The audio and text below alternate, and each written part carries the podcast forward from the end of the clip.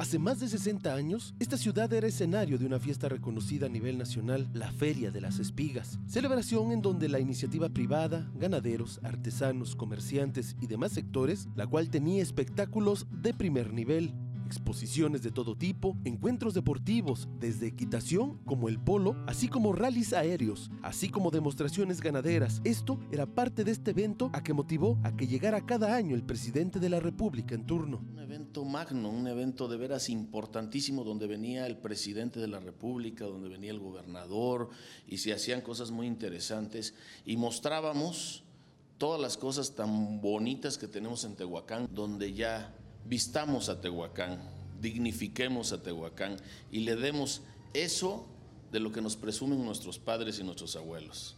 Pero solamente se pusieron una meta, una fecha. Eh, fecha no, una meta sí. Esto es un anteproyecto, Es en- mostrar es lo que- mostrar lo que hay, es mostrar eh, las bondades de Tehuacán.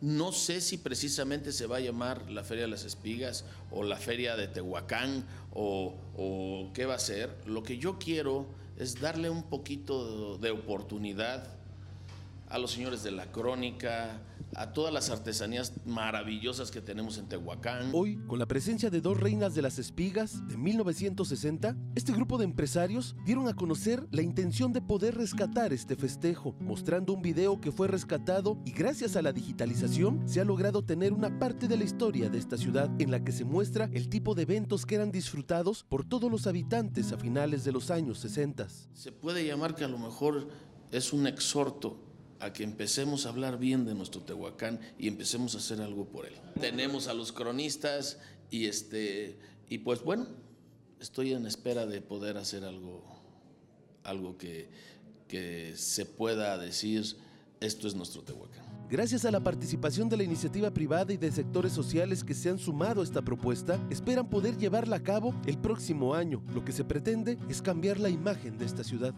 Para Mega Noticias, Iván Fierro.